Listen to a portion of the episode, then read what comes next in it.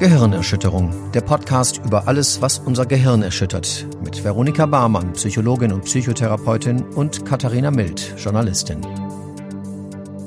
Herzlich willkommen zu unserer neuen Folge. Heute wollen wir uns mal einem Thema widmen, das tatsächlich relativ aktuell ist, und zwar, weil es seit äh, Monaten eigentlich, aber auch schon so ein bisschen seit Jahren in den Nachrichten immer wieder herumgeistert. Und zwar äh, die Cannabis-Legalisierung. Das ist ja ein großes Projekt unserer aktuellen Bundesregierung. Schon im Koalitionsvertrag hat die Bundesregierung ja festgehalten, dass sie die Legalisierung von Cannabis vorantreiben will. Und jetzt seit kurzem ist der geplante Gesetzesentwurf oder die Eckpunkte für den geplanten Gesetzesentwurf sind veröffentlicht. Und ähm, es ist alles, wir wollen uns jetzt gar nicht so lange damit aufhalten, zu erklären, wie diese Eckpunkte genau aussehen. Es wird von einer Legalisierung light gesprochen, also es soll nicht irgendwie alles ganz easy peasy äh, sein, da ranzukommen und das zu konsumieren, sondern unter allen möglichen Beschränkungen wird das dann gegebenenfalls stattfinden.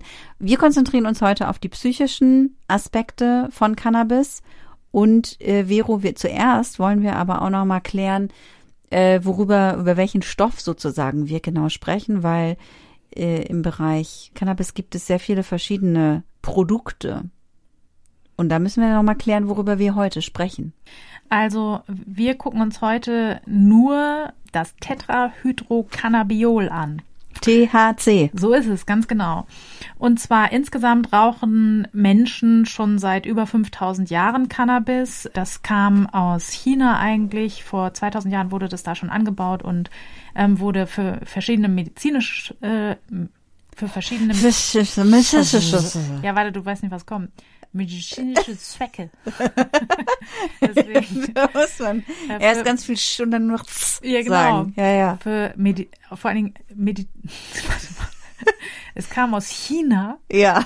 Und zwar die medizinischen Zwecke wurden damit äh, abgezielt. Ist auch schön. Genau. Und auch, dass die Reitervölker der Skythen Natürlich. medizinischen Zwecke. Die Skythen haben aber keine medizinischen Zwecke verfolgt, sondern die Skythen, das ist, äh, daraus sind die Legenden der Amazonen geworden. Mhm. Das waren also Reitervölker bei den alten Griechen und die haben eben immer nach erfolgreichen Kämpfen sich an ihr Lagerfeuerchen gesetzt und dort dann Cannabispflanzen verbrannt und den äh, Rauch ah. eingeatmet. Genau. Schlau waren sie. Also genau in Anführungsstrichen. Genau, die haben halt also auch diesen Rausch halt gesucht und den verursacht, das weiß man jetzt viel später, eben das Tetrahydrocannabiol vorherrschend.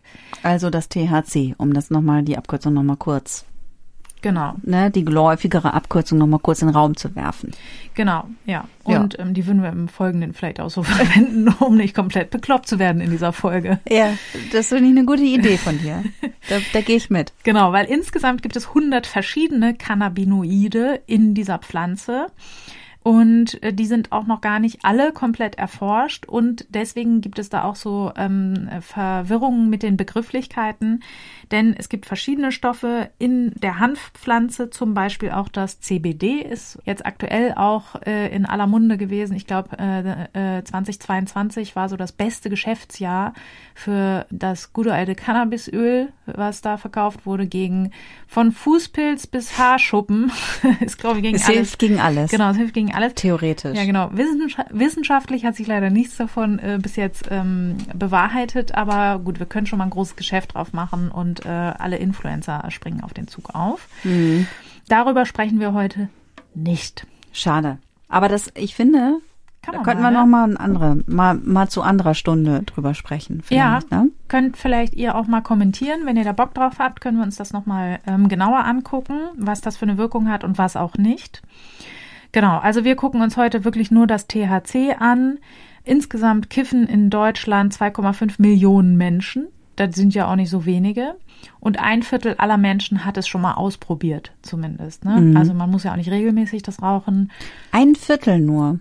Ja. Ah, da, ja, da hätte ich jetzt ein bisschen mit ein bisschen mehr gerechnet tatsächlich, weil ich kenne kaum Leute, die das gar nicht ausprobiert haben. Ja, aber schau mal, du musst mal die Kinder und die Rentner rausrechnen. Ach so, ja gut, okay. Die, die vielleicht äh, die wilden 70er mm, übersprungen haben. Mm, ne? Ja, das ist richtig. Und deswegen, da finde ich schon eigentlich noch relativ viel. Also es ist auf jeden Fall mehr ja. als die mit 20er. Ne? Also ähm, ja, weil es wird ja sozusagen eher nur so eine junge Leute-Droge. Ja. Das kann ja schon mal nicht sein. Dann, naja, ne? gut, aber ausprobiert Ja, müssen es auch ältere, sonst so viele gibt es ja, Ja, nicht. aber wir sind ja auch schon älter und in unserer Jugend hatten das auch viele Leute schon mal mindestens mal ausprobiert. Ja, genau, sagen. genau, So ja. kommt's ja auch auf die Zahl. Ja. ne? ja, hast du recht. Genau, also ähm, lange Zeit wusste man auch gar nicht, was ist jetzt genau das, was den Rausch macht. Ähm, man hat im, äh, im menschlichen Körper äh, gibt es ja keine äh, Cannabinoide und deswegen hat man sich gefragt, wo dockt das überhaupt an? Was macht da überhaupt den Rausch? Und des, man hat total spät erst die passenden Rezeptoren gefunden. Erst 1990 in der Studie an Ratten äh, hat man wirklich gefunden, welche ähm, Rezeptoren dafür verantwortlich sind. Es gibt, wir haben sehr viele davon, also auch wir Menschen haben das, nicht nur wir Ratten.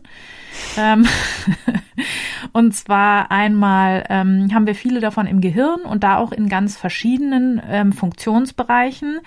Und wir haben auch in unserer Peripherie, also im Rest vom Körper, haben wir auch verschiedene Cannabis-Rezeptoren und die machen auch verschiedene, regulieren verschiedene Sachen im Immunsystem zum Beispiel. Und ähm, dadurch kann man sich das erklären, weil die eigenen körpereigenen Cannabinoide, die sogenannten Endokannabinoide, das sind einfach ähm, Botenstoffe im Gehirn, die an einigen Stellen Dinge hemmen und an anderen Stellen wiederum die Hemmung aufheben. Und das erklärt auch die sehr differenzielle Wirkung. Ne? Also THC sorgt einmal dafür, ähm, wir haben eine psycho, äh, psychoaktive Wirkung. Das ist das Bewusstseinsverändernde. Ne? Also du guckst irgendwie Sachen an und ähm, die kommen dir ganz fremdartig vor und ganz, äh, ne, also das ist sozusagen dieses Bewusstseinsverändernde. Ähm, dann gibt es auf der einen Seite eine entspannende Wirkung, weil eben das Cannabinoid-System eigentlich im Körper auch dafür da ist, zum Beispiel unter Stress, wenn viele Reize auf dich einwirken, einfach gewisse Nervenzellen zu stoppen, dass sie nicht mehr feuern und ähm, um so eine Art Beruhigung halt herbeizuführen. Und auch das macht halt ähm, künstlich zugeführtes THC. Dann gibt es aber auch ähm, enthemmende Wirkungen. Du kennst vielleicht diesen typischen Lachanfall. Ne? Man findet dann alles urkomisch, ähm, was nüchtern betrachtet überhaupt nicht so witzig ist oder so, kann halt minutenlange Lachflashs dann auslösen und das ist halt eine Enthemmung dieses Systems. Und die Leute kriegen ja immer wahnsinnig viel Hunger, oder? So ist es. Ja. Auch da wird eben, wobei da wird wieder was gehemmt und zwar die Weiterleitung des Sättigungssignals. Ah, das heißt, die Leute überfressen sich. Die haben eigentlich Ja. gar nicht wirklich Hunger. Nee, auf gar keinen Fall. Ach krass. Also es gibt ja auch Leute, die wirklich übergewichtig dadurch werden, ne? ähm, weil sie halt diese natürliche Sättigung überfressen unter THC-Einfluss und dann wirklich riesige Mengen äh, da konsumieren. Crazy. Ja, auf jeden Fall. Genau, du hast einen riesig erhöhten Appetit, ähm, dein Kurzzeitgedächtnis ist gestört, das funktioniert natürlich nicht mehr so. Hä, wie bin ich hier überhaupt äh, auf diese Party gekommen oder so, ne? Wer seid ihr alle? Und auch die Zeitwahrnehmung ist verändert. In der Regel haben Leute das Gefühl, dass alles viel, viel langsamer abläuft, als Ah, es ja, ja, so richtig. Ist, ne? Es gibt auch noch so ein paar periphere Wirkungen, die jetzt nicht sozusagen das Bewusstsein genau betreffen, aber vielleicht kennst du die guten alten roten Augen. Das ist äh, ein gesenkter Augeninnendruck, sorgt dafür, dass man diese Adern, dass die mehr hervortreten. Ähm, und auch, was viele kennen, ist so ein trockener Mund. Ja, das typische von Menschen, die ich kenne, die das konsumieren, beschriebene Pappmaul. das ist, glaube ich, der Fachausdruck. ja, richtig. Ja. Daran habe ich, das habe ich lange nicht gehört. Ja, genau. Aber ist richtig. Jetzt erinnere ich mich wieder. Genau, und das ist eben auch, dass äh, sozusagen das Cannabinoid ähm, auf das Speichelsystem halt einwirkt einfach und deswegen Hemmend. wenig, genau, Ja, dass wenig da einfach produziert. weniger produziert wird. Genau, ja. Dann ist es auch enthemmend in einem System, was uns vielleicht nicht so recht ist, zum Beispiel das Angstzentrum. Und da ist es auch meistens so, dass jeder, der mal konsumiert hat oder Leute kennt, die konsumieren oder so, meistens kennt man diese Geschichten, wo jemand ähm, so einen Horrortrip hatte. Und das ist meistens assoziiert mit Angst. Ne? Also es ge- geht dann oft auch in so eine paranoide Richtung, aber so ganz blumige Vorstellungen von schrecklichen Situationen, die dann als wahrhaftig angesehen werden und so weiter. Also das kann schon auch passieren dabei. Und meistens kennt jeder irgendjemanden, dem das mal passiert ist oder so. Magst du mal dein Mikro umdrehen? Ich glaube, du hast es falsch rum. Guck mal, klingt böse, ne, wenn ich das drehe. Gewitter. Ja, jetzt Ja. bist du. Oh, Scheiße. Aber jetzt fangen wir nicht nochmal an, ne? Nee. Sagen wir einfach, Entschuldigung, Leute, ist ein bisschen scheiße heute. Ist das so, ja, was ist wirklich ein Ich großer hab- Unterschied, ne? Ja, äh, du klingst halt einfach präsenter jetzt, deutlich präsenter. Und ich habe mich schon gewundert, warum ich dich die ganze so ich pegel, hab dich deutlich lauter gepegelt als mich, deutlich. Und ich meine, ich pegel dich immer ein bisschen lauter, aber äh, das ist schon krass gewesen. Ja, okay. Genau. Gut, jetzt hört ihr Vero auch besonders gut, weil wir haben das Mikro mal eben umgedreht. Genau. Nur, dass ihr euch nicht wundert, warum war sie eigentlich die ganze Zeit immer so weit weg? Genau. Vorher habe ich Kopfstand gemacht und jetzt sind sie wieder gerade auf dem Stuhl. richtig blöd. ja, einfach mal richtig rum reinreden. Den Zettel, von dem ich ablese, den halte ich jetzt auch richtig rum. Das- ja. Jetzt äh, waren wir, jetzt bin ich völlig raus. Wo waren wir gerade? Ich habe gesagt, dass Ach ja. jeder mal paranoid war und Mhm. habe ge gedacht, warum guckst du so paranoid? Und du hast währenddessen gedacht, scheiße, ich glaube, die spricht in die falsche Seite rein. Ja. Richtig. Gut. Es hatte also gar nichts mit dem zu tun, was du, Du mir erzählt hast. deine paranoide Vorstellung. geachtet. Genau, und deine paranoide Vorstellung ist wahr geworden. Ja, also tatsächlich habe ich mich in meiner Jugend ja, ich meine, ihr habt bestimmt jetzt alle was ganz anderes erwartet, nämlich dass ich ständig so Ne, Richtig. Drogen, ihr wisst ja. Ja. ich bin ja sehr drogenaffin. Richtig auf die Ähm, Kacke wieder gehauen, ne? Genau, ehrlich gesagt habe ich tatsächlich noch nie in meinem Leben gekifft. Das ist immer fast schon ein bisschen peinlich, ehrlich gesagt, weil ich immer denke, dass die Leute mich dann für total spießig halten, was ich halt auch bin, aber ich möchte halt nicht so Aber gerne soll so keiner wissen. Genau. Ich möchte halt eigentlich so als ganz cool und lässig wahrgenommen werden. Du, dann fang doch jetzt an noch. Nee. Vielleicht. Nee, ich möchte gar nicht. Weil das ist ja wieder das Ding mit der Kontrolle. Deshalb, ich habe das lieber alles von mir ferngehalten und auch Leute mit so Trips oder so, ne, habe ich auch lieber von mir ferngehalten. Deshalb habe ich tatsächlich da ja gar nicht so die Erfahrung mit. Ja, ich leider schon. Und zwar, also erstens muss ich mal sagen, ich würde dich gar nicht in erster Linie für spießig halten, sondern genau das Ding. Du bist eben jemand, der nicht so risikofreudig ist, was sowas angeht. Richtig, ja. Und da kann ich nur sagen, aus meiner Erfahrung heraus, richtig gute Idee. also ich bin im Alter, ich glaube 14 oder 15 war ich da, vielleicht 15. Kennst du das, dass es da diese ersten Überlandbusse gab, die so durch Europa gefahren sind? Eurotours oder so hieß das auch. Ja. Und da haben wir so entdeckt, ach krass, für ein Zwanni kommst du jetzt hier so in die nächste europäische Großstadt. Und da sind wir doch mal glatt übers Wochenende nach Amsterdam gefahren. Mhm. Fanden wir richtig geil. Haben da in so einem christlichen Youth Hostel genächtigt. Ja, und sind dann natürlich, was macht man Cooles in Amsterdam, in den nächsten Coffeeshop natürlich rein. Krass, ey, kann man hier alles legal und fanden wir halt mega funny. Leider war es halt so legal, dass auch niemand irgendwie gefragt hat, wie alt seid ihr denn und habt ihr irgendwie schon mal Erfahrung oder sollen wir euch irgendwie helfen oder so, sondern wir haben halt einfach uns cool gefühlt und auf Englisch einen Space Cake bestellt. So, und dann habe ich einen halben Space Cake gegessen und habe mir so gedacht, Mensch, passiert ja gar nichts. Ja, Kinder unter euch werden jetzt schon äh, lächerlich äh, über mich denken, weil natürlich es eine Weile braucht, bis man über die Magenschleimhaut den Stoff aufnehmen kann. Das haben wir aber überhaupt nicht. Wir haben gar keine Ahnung gehabt so. Und dann habe ich natürlich gedacht, da muss ich wohl ein bisschen mehr essen. Das Oh Gott. war nicht so geil.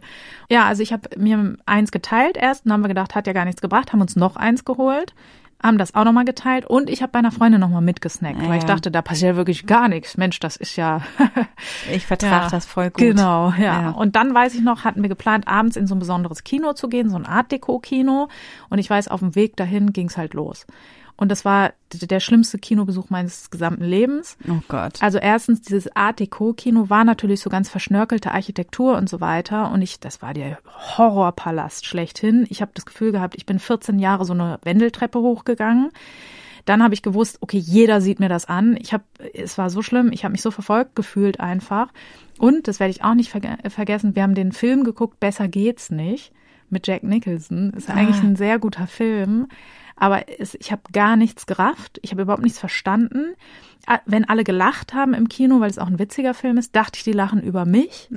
Und dann dachte ich, warum lachen die? Weil ich so laut atme. Dann hatte ich das Gefühl, mein Atem ist unfassbar laut und rasselnd. Dann gab es da auch irgendwie, warum auch immer, eine Pause. Dann bin ich aufs Klo, habe in den Spiegel geguckt und ich sah halt wie ein erschlagenes Kaninchen aus. Meine Augen waren knallrot.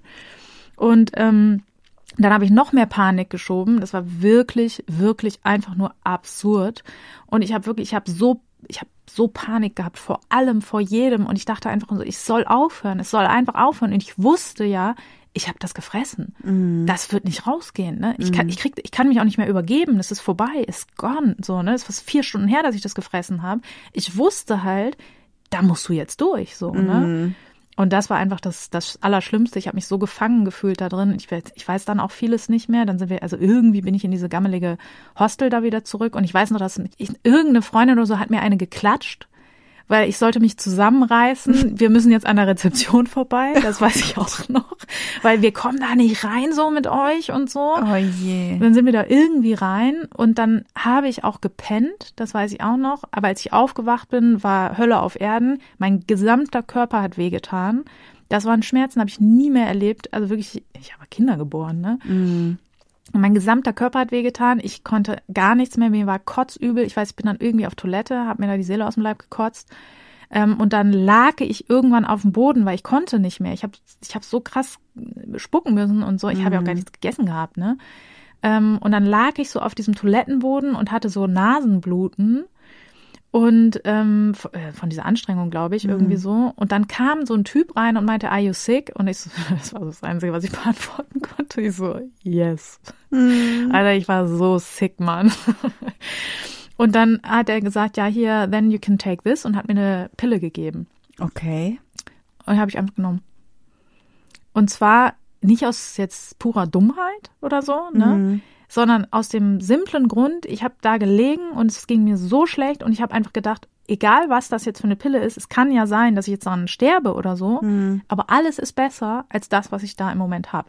Oh Gott. Und dann habe ich die einfach genommen und das, das Idiotische ist auch noch, mir ging es sofort besser. Okay. So, mir war nicht mehr schlecht. Ich war so, dann war alles so wie in Wolken gepackt. So, ich habe auch gar nichts mehr. Diese Rückfahrt war nur noch eine Sache, erinnere ich, dass ich aus so einer Toilette war in einem auf einer Raststätte und da waren riesige Klorollen.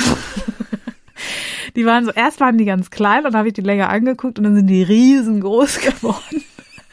Und dann dachte ich noch so, ja krass, dann muss das, dann ist das gar keine Toilette, dann muss das ja so eine Lagerhalle sein, so. Und dann dachte ich, kann ich denn jetzt hier aufs Klo gehen in so einer Lagerhalle und so.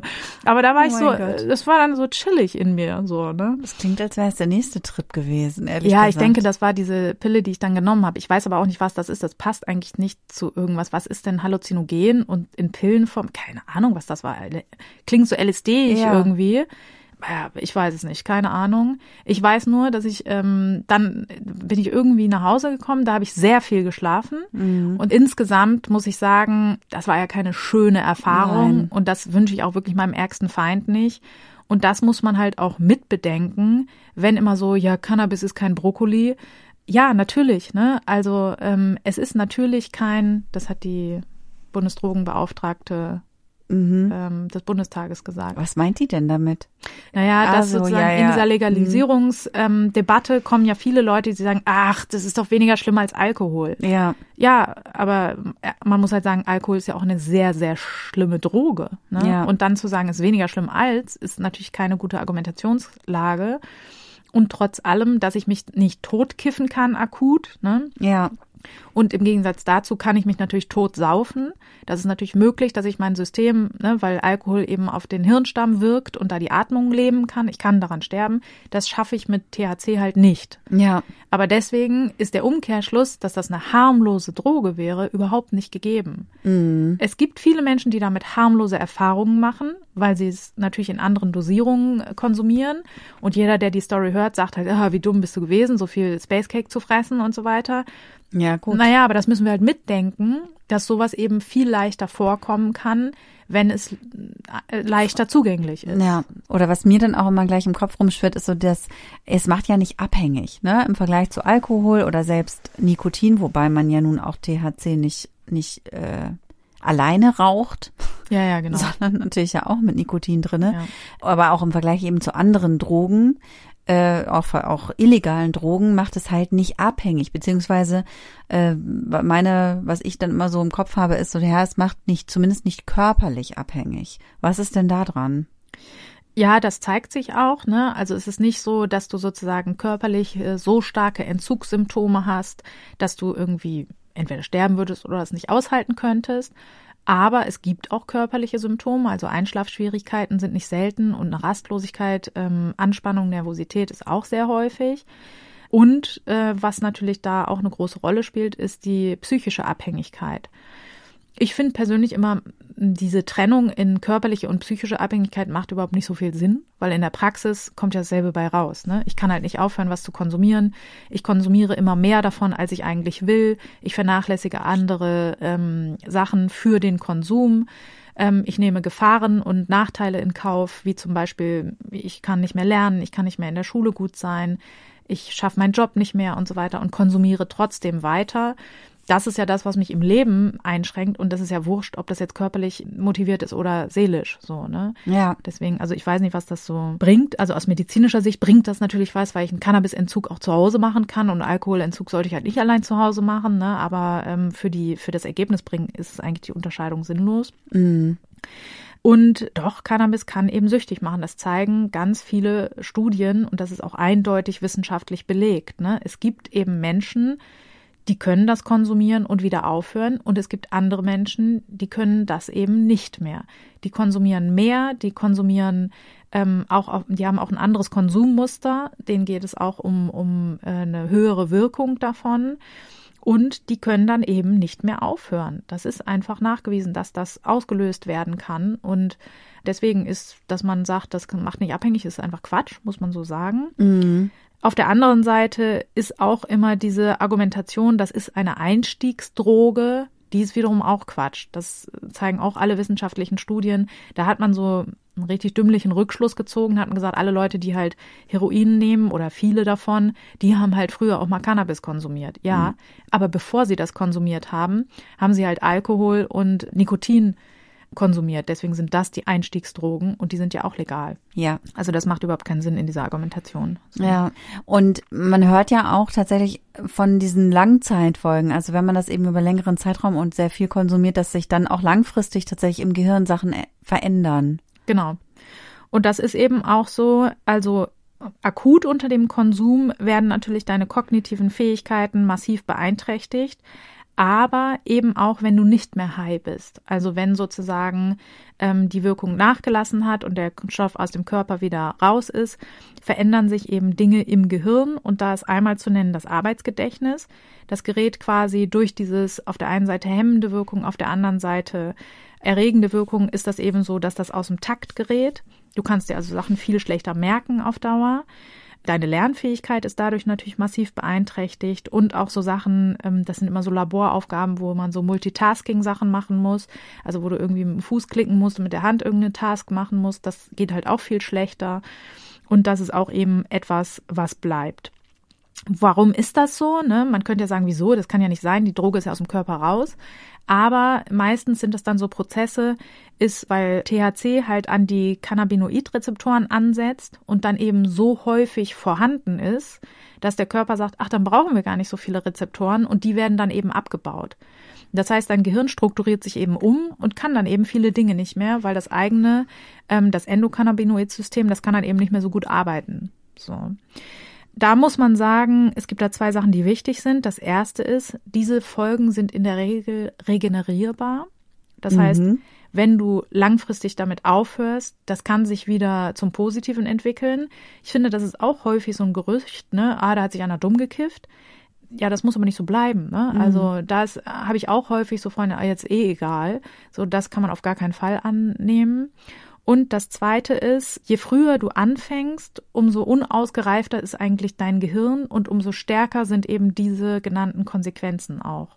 Und das kann man eben auch sehr gut äh, nachweisen. Langfristige Konsequenzen können vor allen Dingen bei jungen Gehirnen sein, also strukturelle Veränderungen im präfrontalen Kortex. Auch die Mandelkerne sind beeinflusst und die sind auch für Emotionsverarbeitung notwendig oder daran beteiligt. Und deswegen gibt es eben noch verschiedene andere Langzeitfolgen, die auch bestehen können, obwohl kein Konsum mehr stattfindet. Und da sind eben zu nennen einmal Angststörungen. Mhm. Also diese Panik, die unter einem Konsum auftreten kann, die kann einfach bleiben. Das heißt, ich habe dann weiterhin Panikattacken, ich kann schlechter unter Menschen gehen, ähm, ich habe in verschiedensten Situationen Angstzustände. Ähm, das kann auch Alleinsein sein. Das kann sein, dass ich nächtliche Panikattacken habe. Und das sind ja auch Folgen. Ja, das ist nicht tödlich, ne? Aber ich sag mal Angenehm so, ist auch nicht. ich wollte gerade sagen, da können wir ein Lied von singen, ne, dass so das Leben mit Panikattacke nicht so funny ist, ne?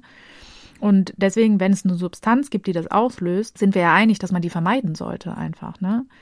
Dann hat es auch eine depressivogene Wirkung, das heißt, Mhm. ne, ähm, diese Lethargie, die auch oft einsetzt, also die hemmende Funktion und die Beruhigung, die kann natürlich langfristig auch dazu führen, dass ich ähm, sozusagen in dieser Antriebslosigkeit verharre und dann eben Depressionen auch ausgelöst werden. Häufig geht das auch miteinander einher, dass ich dann so Angstzustände und depressive Zustände gemischt habe, ist ja auch klar, weil das Leben mit Angst ist ja auch relativ unfunny. Mhm. Und diese Belastung kann dann eben auch so depressive Episoden auslösen einfach. Genau. Ja. Was auch eine sehr große Gefahr ist, ist, dass äh, der Konsum von THC Psychosen auslösen kann. Mhm. Und wir haben ja auch schon eine Folge gemacht zu Psychosen, wo ihr alle auch nochmal reinhören könnt. Und was ihr vor allen Dingen da auch hört, ist, auch das macht nicht ganz so viel Fun. Ja. Also das ist eine sehr schwere Erkrankung, die wirklich auch äh, einen sehr negativ beeinflusst, negative Folgen hat. Das ist kein schönes Event. Und äh, alles, was dazu beiträgt, ähm, sollte man eben vermeiden. Auch hier ist es so, es reicht nicht allein der Konsum von THC. Deswegen, es hat ja auch nicht jeder, der das konsumiert, eine Psychose. Aber wenn ich eben die Neigung in mir trage, und da muss man einfach klar sagen, das weiß man nicht, ne? Es kann auch unbekannt in der Familie sein, dass es nicht aufgefallen ist. Das kann auch weiter vererbt werden, ohne dass alle meine Eltern und Großeltern Schizophrenie haben oder so. Ne? Ich weiß das für mich, mein persönliches Risiko, das kann ich vorher nicht wissen. Und das macht es eben dann so gefährlich. Und auch während ich Psychosen habe, ist es so, dass der Konsum diese verschlimmert, die Symptome stärker macht. Und auch das ist was, ne? Das, das kann kein Mensch gebrauchen. Das ist wirklich negativ. Es ist auch assoziiert mit der Entwicklung von bipolaren Störungen und eben von äh, Schizophrenie. Und auch das sind zwei Erkrankungen, haben wir jeweils schon. Nee, Schizophrenie haben wir noch gar nicht, ne? Nee. Ja, das kommt noch. Aber zu bipolaren Störungen haben wir schon eine Folge gemacht und auch da könnt ihr hören, es ist wirklich nichts, äh, was man jetzt als Hobby sich zulegen müsste. Ja. Es ist eine schwere Erkrankung, mit der man zwar auch gut leben kann, aber ja, man kann auch es einfacher haben, tatsächlich. Ja. So. Und deswegen, also ich finde schon, dass das, ja, natürlich ist das eine Droge, die nicht direkt Menschen umbringt, aber man kann deswegen wirklich nicht sagen, dass sie keine schwierigen Folgen hat und keine gefährlichen Folgen hat. So. Ja, auf jeden Fall. Also harmlos ist auf jeden Fall anders. Ja. Jetzt haben wir über psychische Auswirkungen gesprochen. Gibt es denn auch körperliche ähm, Erkrankungen? Also körperlich ist ja auch irgendwie, auch, auch der Kopf gehört ja zum Körper, habe ich Ja. gehört. Aber Ja, ich weiß aber, was du meinst. Ja, genau. Ja, ja also ne, man kann sich natürlich nicht jetzt in Koma äh, reinkiffen Mhm. oder sowas, ne? Aber langfristig hat auch Cannabis Rauch krebserregende Wirkung. Das heißt, ich kann auch selbst wenn ich nur reinen, also reine Blüten rauchen würde, ähm, könnte ich trotzdem Lungenkrebs bekommen. Und muss man ja ganz ehrlich sagen, wer macht das? Ne? Mhm. Also die meisten Leute rauchen das natürlich gemischt mit äh, Tabak und dann Ja. habe ich natürlich die kompletten Risiken des Tabakkonsums. Und auch da haben wir schon eine Folge. Irgendwie ist das heute der Teaser auf alle restlichen Folgen, die wir jemals gemacht haben. Genau, auch mein Hodenkrebsrisiko, da gibt es einige Studien, die darauf äh, hindeuten, dass das assoziiert ist und dass da eine ähm, Erhöhung ähm, auftreten kann durch THC-Konsum. Genau, und äh, es gibt auch Zeichen, das hat sich noch nicht so eindeutig, also gibt keine Studie, die da eine Wenn-Dann-Verbindung eindeutig zeigen konnte, aber irgendwie scheint es auch Herzinfarkt assoziiert zu sein. Also es gibt Studien, die zeigen, dass wenn jemand konsumiert, dass er dann erhöht ähm, Erhöhtes Chance- Risiko. ein, äh, genau, und manchmal das äh, entwickelt, also mehr Leute das entwickeln, als wenn sie nicht konsumiert hätten. Mhm. Aber das muss ja nicht heißen, dass das ursächlich dafür verantwortlich ist. Deswegen, das ist noch nicht ganz geklärt. Aber auch da gibt es Hinweise, ähm, dass das miteinander äh, einhergeht. Ja, wie, wie man jetzt äh, gegebenenfalls entwickelnde Angststörungen behandelt oder auch Psychosen oder bipolare Störungen, darüber haben wir ja in den jeweiligen Folgen auch schon gesprochen. Jetzt würde mich nochmal interessieren, wenn man eben viel konsumiert, also sagen wir mal täglich oder zumindest mehrmals die Woche, und man möchte gerne damit aufhören und hat aber eben so dieses Verlangen danach, ist halt so irgendwie in einer Form abhängig. Was würdest du empfehlen? Wie kann man das am leichtesten schaffen? Ja, also was da zuerst mal die Grundvoraussetzung ist, sage ich mal, ist die Einsicht, dass ich Mhm. ein Problem habe. Und deswegen sind mir auch so bagatellisierende Darstellungen oder auch irgendwie Empfehlungen von Hausärzten, ach, kiffen Sie sich ruhig ein zum Einschlafen oder so, finde ich super gefährlich, weil da eben dieses Bewusstsein, ich glaube, ich habe ein Problem, unterdrückt wird dadurch. Ne? Ja. Deswegen, da könnt ihr alle, wenn ihr jetzt zuhört und denkt, ah, ich weiß es nicht so ganz bei mir, könnt ihr mal selber einen Test machen. Auf der Seite drug.com gibt es einen ganz guten Screening-Test, ob man eben da ein größeres Problem hat, als man denkt.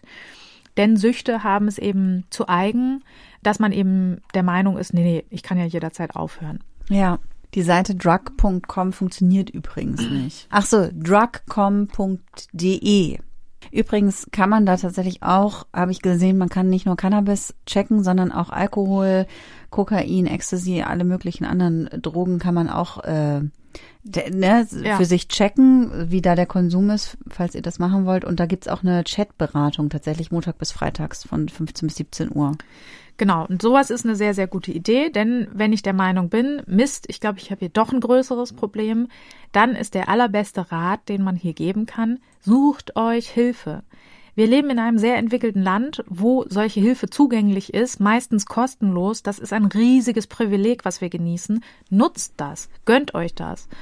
Und ähm, da sind zu nennen einmal Drogenberatungsstellen, online wie offline, genau wie du sagst. Ne? Das gibt's heutzutage als Chat, anonym, E-Mail-Beratung und so weiter. Dann wäre, wenn ich weiß, ich habe ein Problem, ist auch eine Entwöhnungsbehandlung im psychotherapeutischen Sinne eine gute Idee. Da kann ich gleich nochmal näher drauf eingehen. Ich kann aber auch sagen, hm, das ist mir zu wenig, ich brauche irgendwie mehr. Da wäre dann eher eine ambulante Suchtreha, die gibt es auch in vielen Städten zu nennen. Das wird über die Rentenversicherung ähm, finanziert und ist auch eine sehr, sehr gute Idee. Da habe ich viele, kenne ich viele Menschen, die da gute Erfahrungen damit machen.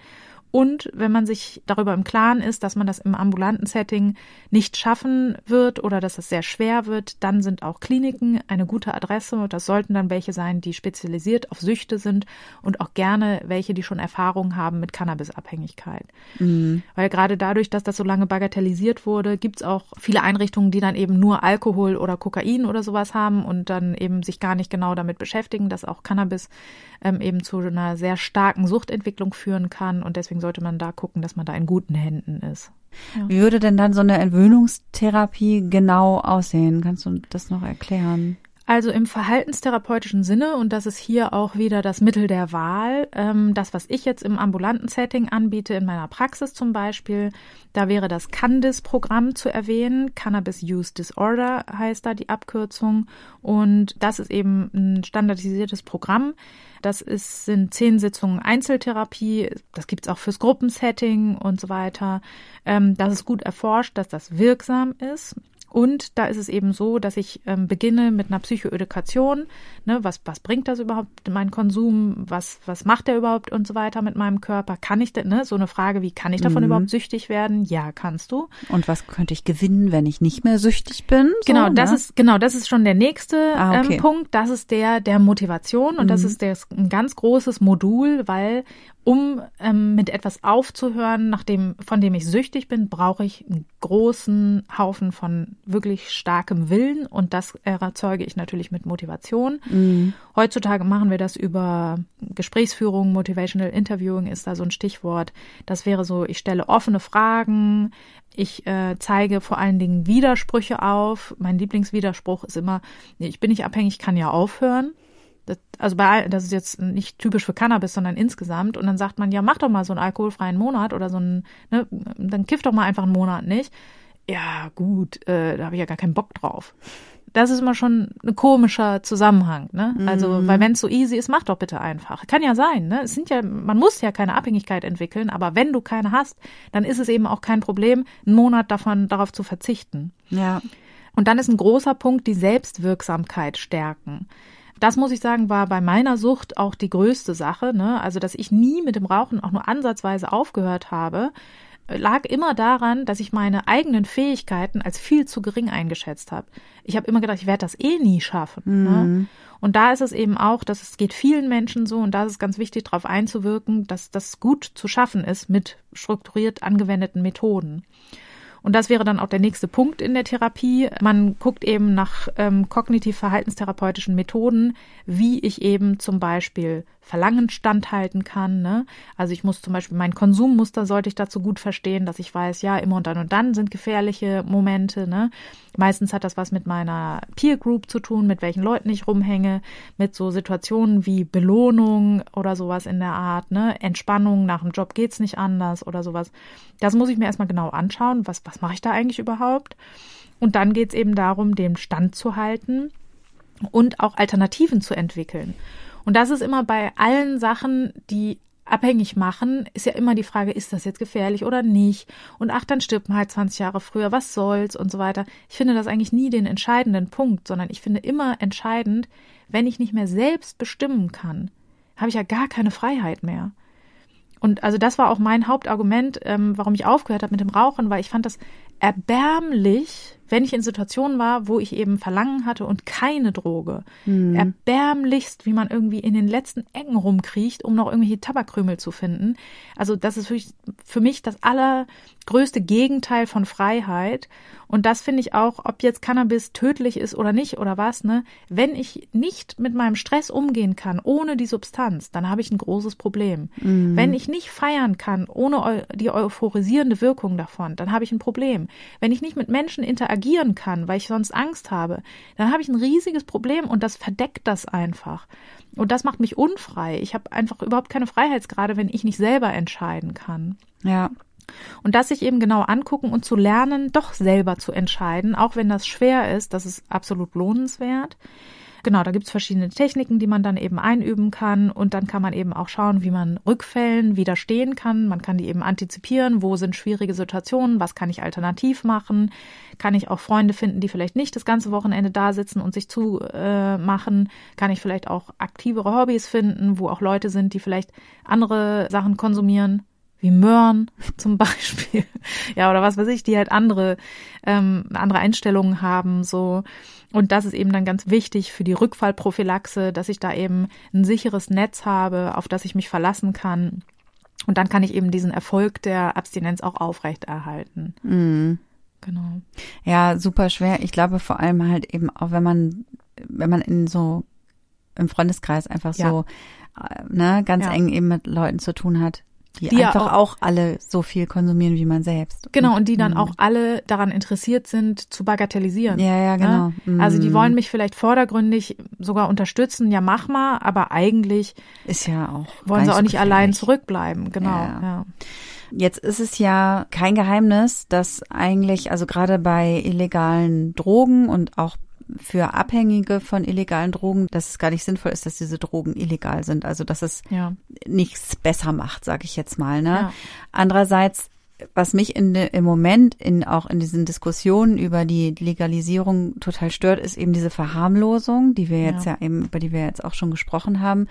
Und dass dann eben viele Leute, also ich konkret fällt mir da mal eine Politikerin ein, die für Bremen für die Grünen im Bundestag sitzt und sich dann da auch auf Instagram äh, dann vor so äh, irgendwie in den USA oder in Kanada, keine Ahnung, irgendwo unterwegs war, wo dann irgendwie ganz viel Cannabis halt eben plantagenmäßig angebaut wird und dann sich davor fotografiert und sagt so, oh ja, hier voll geil, wie toll ja. die hier anbauen. Und ich denke und denke immer so, ja, also Legalisierung ist ja das eine, aber das so, so zu verharmlosen, aber auch dann so darzustellen, als wäre das jetzt was Geiles, dass mhm. das hier so massenweise angebaut, wo ich so denke, ja. irgendwie, also finde ich total befremdlich.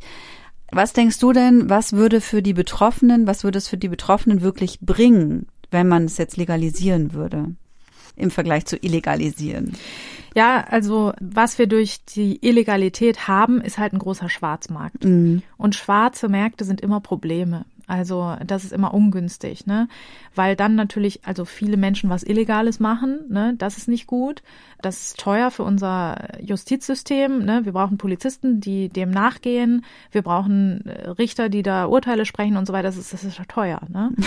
ja, ja, das regen wir mal richtig auf. Er ist auch so. Und da wird ja von jetzt, wenn ich jetzt so ein krasser CSU-Politiker wäre, würde ich halt sagen, ja, wir brauchen ja die abschreckende Wirkung. So, ja, ne? auf jeden Fall. Genau, und das ist halt aber, ja, vielleicht gibt es einige Leute, die sagen, ups, das ist ja verboten, aber es gibt ja genau, genauso viele Leute, die sagen, oh, geil, das ist verboten. Ja. ja? Also das ist ja ähm, so. Ich über den Film Sonnenallee, voll verboten. Ja, so, ne? genau. Ja.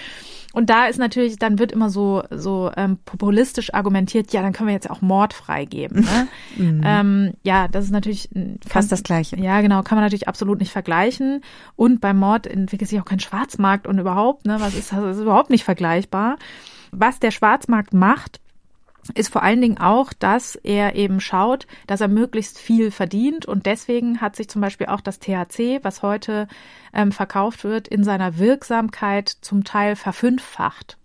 Und das finde ich auch immer so schlimm, wenn dann so ich habe so ältere Freunde, ne, die dann so in den 70ern so rumgekifft haben und so weiter und sich da halt noch lässig und politisch mitgefühlt haben und die dann halt so sagen, ist doch easy. Ja, das Kraut, was ihr damals geraucht habt, das war vielleicht noch easy, ne? Das, was man mhm. heute bekommt, sind hochtechnisierte, hochgezüchtete Pflanzen, die halt extrem stark sein können in ihrer Wirksamkeit. Und was dazu noch kommt, ist, dass eben um diese Wirksamkeit zu erhöhen, zum Beispiel noch synthetische Cannabinoide, und die sind überhaupt nicht kontrolliert auf dem Schwarzmarkt, ne, da wird was weiß ich was in irgendwelchen Laboren zusammengewichst, ähm, die werden dann auch oben drauf gesprüht.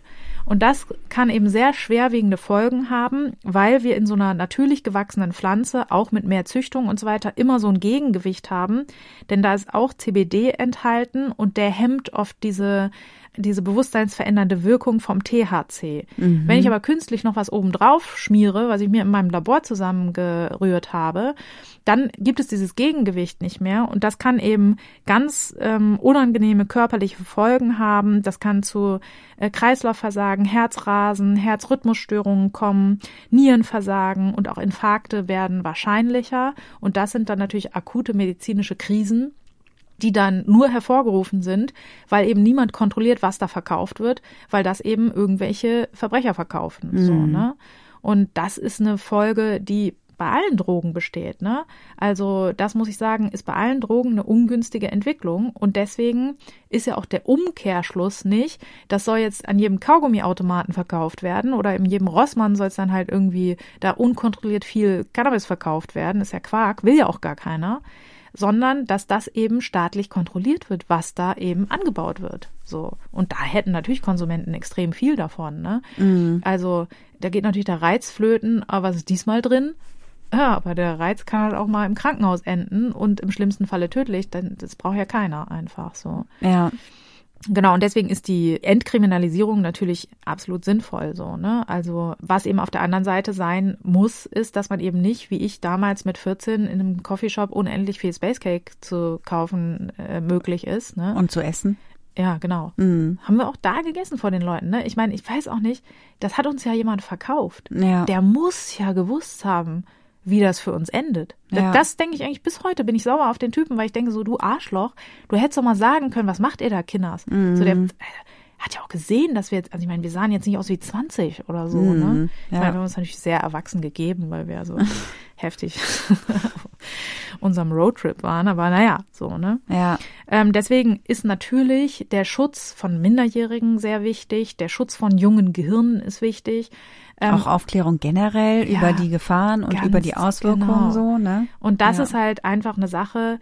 Also ganz häufig wissen Menschen gar nicht, dass das das Gehirn so massiv verändern kann. Ja. Das heißt, da fehlt also das Wissen. Also wir müssen darüber aufklären und dann halt einfach sagen, nee, ist jetzt illegal, das reicht als Aufklärung. Das ist auch Quatsch. Das, das funktioniert ja nicht. Das sehen wir auch, dass das nicht funktioniert. So, ne? Genauso wenig funktioniert es halt zu sagen, es ist jetzt legal, Leute haut rein. Genau. Hier sind die geilen Felder, guckt mal, wie genau. schön. Ja.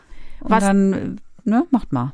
Genau, womit, womit das eher zusammenhängt, ist, glaube ich, dass es eine große Industrie schon in den Startlöchern sitzt, die ja. sich die Hände reibt und die sagt, geil, wir basteln jetzt alles Mögliche. Äh, neben THC verkaufen wir noch allen möglichen anderen Quatsch. Das ist Riesengeld, was dahinter steckt. Ne? Ja. Und das wird halt auch lobbyiert, nehme ich an. Und das bringt dann auch irgendwelche Politiker dazu, sich dahinzustellen und zu sagen, top, finden wir geil, egal wie. So, ne?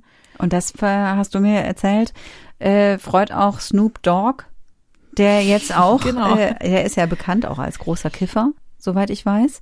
Und äh, da hast du mir äh, noch hier zur Vorbereitung der Sendung geschickt, dass der jetzt auch Oh. groß investiert in ein deutsches Unternehmen, das irgendwie, was macht das genau? Stellt auch irgendwie, das ist, glaube ich, das einzige in Deutschland angebaute medizinische Genau. Hanf oder so, das sich wahrscheinlich auch schon darauf freut, wenn äh, das eben zu Genusszwecken Ja, verfügbar sein wird. genau.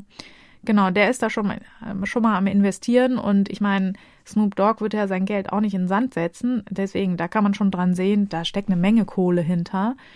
Was ich da auch nochmal sagen muss, ist, das sind zum Beispiel so typische positive Vorbilder. Und Snoop Dogg? ja, Ah, okay. und da muss man sagen, ja, ich meine, er ist super erfolgreich, macht tolle Musik, ne, kommt mega klar in seinem Leben. Das ist eher die Ausnahme.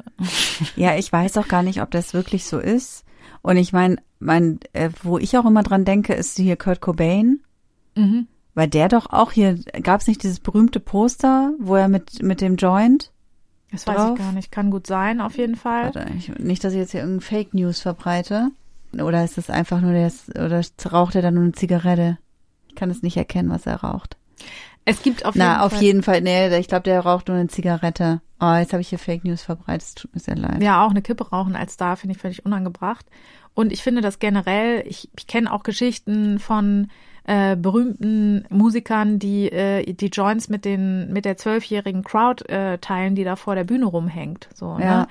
Und das sind alles Dinge, es gibt ja ganze Musikrichtungen, die mit THC verbunden sind. Mhm. Und das hat auch so ein Image von, wir haben hier alle Spaß und das ist doch super geil und wir sind hier euphorisiert und enthemmt und entspannt. Bob Marley ist das doch. Ja, genau. Bob Marley ist das doch mit dem Joint auf dem Poster. Ich habe das gerade verwechselt, weil hier steht auch Nirvana, Kurt Cobain Smoking Joint, Black and White Poster. Das hing bei mir im Zimmer. So, und Bob Marley hing nicht bei mir im Zimmer, aber natürlich, der ist das mit dem Joint auf dem Bild. Der raucht doch äh, auf jedem, guck mal da, überall Genau. hier raucht er seine Joints. Ja, richtig. Und das hat halt so eine positive Konnotation und so ein Ja. positives Image. Aber und ist es heute auch noch so, oder war das nur in den 90ern, als wir groß geworden sind? das, Überlege das ich gerade. Das vermag ich nicht zu.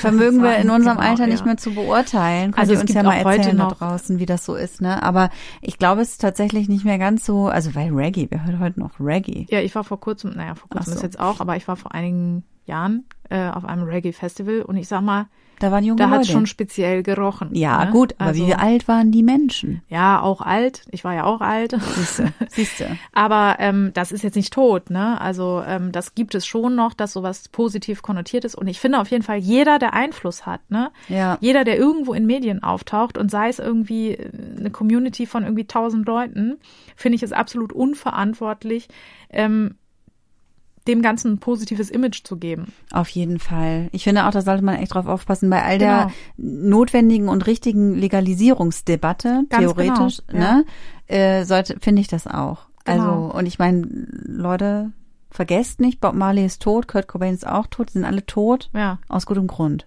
ja. Es lag am Joint. Nein, Nee. nicht Nee, nur, aber- aber, es hat auch die Sache nicht besser gemacht. Genau, es war ein genereller Lifestyle, einfach der jetzt nicht unbedingt äh, zu einem richtig langen Leben verholfen hat. Und ähm, man muss auch einfach sagen, ich finde in dieser Debatte auch immer so komisch, entweder du bist für Legalisierung oder du findest es gefährlich. Ja. Das Nee. stimmt ja nicht. Man kann ich auch bin, beides sein. Genau, wir sind für Legalisierung und halten es für nicht ungefährlich. Ja, wir Ganz halten es sogar für einfach. gefährlich, kann man Ja. auch sagen. Ja. So Also weit ich- würde ich gehen, jedenfalls. Genau. Ich kenne auch Leute, die sehr lange äh, das rauchen und die dadurch kaum negative Konsequenzen haben. Aber auch bei denen würde ich sagen, jo, entspann dich doch anders, Mann. So, Ja, ja. Ne? Ähm, deswegen, also ich will jetzt nicht sagen, dass jeder sofort schizophren wird davon oder so. Ne? Also es ist wirklich sozusagen Alkohol oder Zigaretten haben schlimmere körperliche Konsequenzen. Aber warum soll man das riskieren? Also hört erst auf mit dem Trinken, dann mit dem Rauchen und dann mit dem Kiffen, Leute. Genau. Eins nach dem anderen. Drei Schritte Plan. Wobei, wie soll man mit dem Rauchen aufhören, wenn man weiter kifft und so? Ja, ne? das ist auch eigentlich schwierig. nicht möglich. Dann hört auch einfach gleich im zweiten Schritt mit Kiffen und Rauchen auf. Macht doch Yoga, lernt Meditation, macht irgendwas Ja, Cooles. aber auch da muss man aufpassen, habe ich gelernt, ne? Dass das Yoga-Studio, also weil auch da verbergen sich ungeahnte Gefahren. Echt? Also da, auch da muss man aufpassen bei all den Achtsamkeitsgurus. Ach ich so, sehe jetzt mal, ja, das dass man Fall. da auch Ja. nicht in Fänge Ja, von in irgendwelchen. Ja, Ja, es ist einfach, das ganze Leben ist gefährlich, Leute. Schreibt Ihr euch das solltet- hinter die Ohren. Genau. Seid achtsam und hört nur Gehirnerschütterung. Das wollte ich gerade sagen. Ihr solltet einfach nur uns vertrauen. Weil wir sind lieb und haben die Wahrheit. Meistens jedenfalls. Und wenn nicht, dann äh, korrigieren Dann- wir das natürlich. Genau, verbessern wir uns wieder. Genau, darum geht's ja auch. Ja. Ja, vielen Dank, Vero, für die Gehirnerschütterung. Euch da draußen, vielen Dank fürs Zuhören.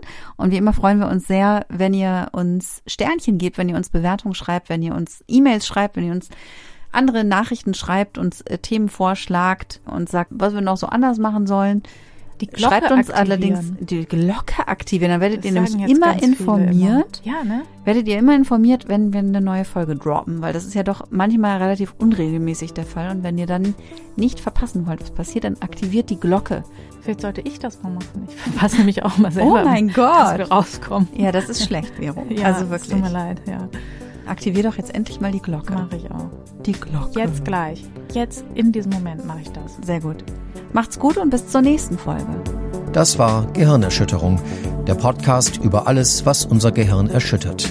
Alle Folgen, Infos über das Projekt und wie ihr es unterstützen könnt, findet ihr auf gehirnerschütterung.com. Gehirnerschütterung mit UE.